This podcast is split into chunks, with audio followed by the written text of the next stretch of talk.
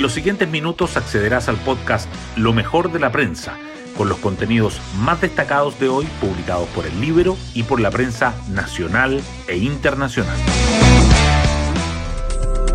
Buenos días, soy Magdalena Olea y hoy es martes 26 de julio.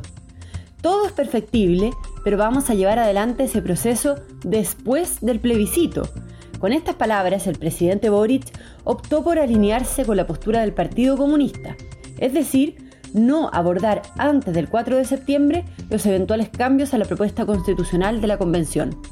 Hace unos días, sectores del PPD y del Partido Liberal expresaron que para que ganara el apruebo era necesario un acuerdo previo sobre las materias a reformar.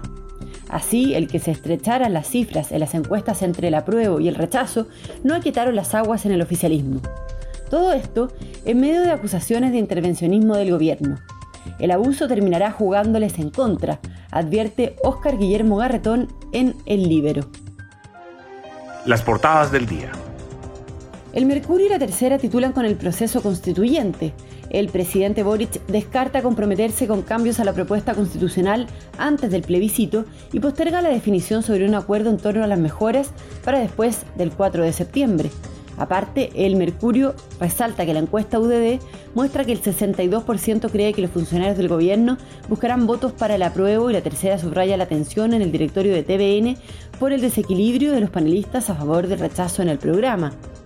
Por otro lado, ambos diarios le dedican su foto principal a los overoles blancos que provocan un violento regreso a las clases.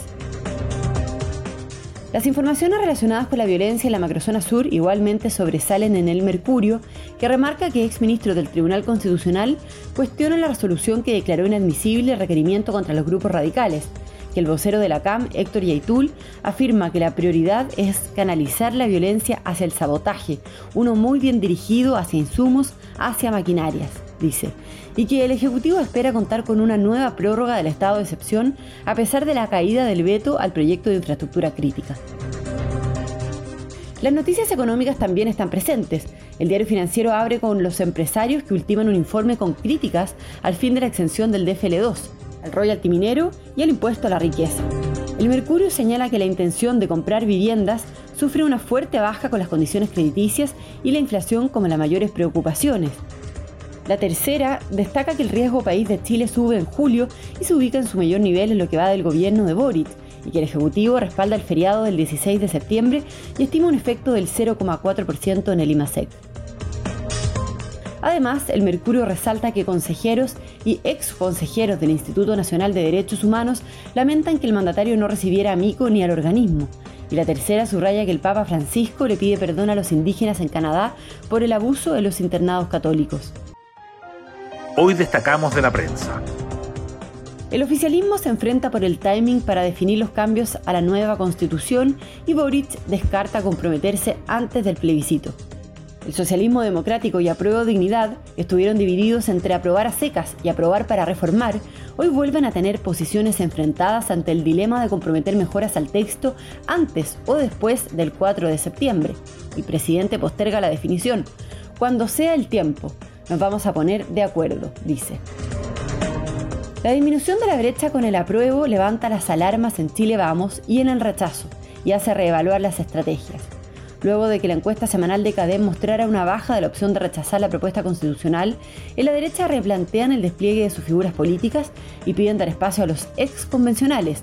Las organizaciones de la sociedad civil, por su parte, lanzarán hoy la Casa Ciudadana del Rechazo. Barricadas incendiarias, lanzamientos de Molotov y un estudiante detenido marcaron el violento retorno a las clases. El gobierno anunció acciones legales tras los incidentes a las afueras del Instituto Nacional, donde sujetos vestidos de overoles blancos pusieron barricadas y arrojaron artefactos incendiarios. También hubo hechos de violencia en el IMBA, en el Liceo de Aplicación y en el Liceo Barros Borgoño. Los gremios advierten sobre el alza de los costos laborales por el feriado del 16 de septiembre. El gobierno anunció que respaldará la idea de decretar festivo ese día. El turismo considera que será un importante impulso para el sector, pero otros rubros advierten sobre los mayores costos laborales. Además, los economistas calculan que la medida le restaría casi medio punto al crecimiento del mes. Otras noticias. Los empresarios ultiman un informe con críticas al fin de la exención del DFL2, del royalty minero y del impuesto a la riqueza. La Comisión Tributaria de la CPC se reunirá el jueves para discutir el borrador del informe técnico que presentará a las ramas con el análisis de los principales puntos de la reforma propuesta por el Gobierno. Exministros del Tribunal Constitucional cuestionan la inadmisibilidad del requerimiento en contra de la CAM. La decisión adoptada por la primera sala del organismo por cuatro votos contra uno fue calificada como una vergüenza jurídica y moral y también como la pérdida de oportunidad de encontrar la verdad respecto al actuar de este tipo de agrupaciones. Y nos vamos con el postre del día.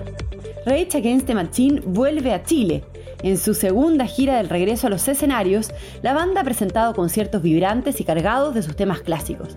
Se espera que la vuelta a Chile sea en diciembre, posiblemente en el Estadio Nacional. Bueno, yo me despido, espero que tengan un muy buen día martes y nos volvemos a encontrar mañana en un nuevo podcast, Lo mejor de la prensa.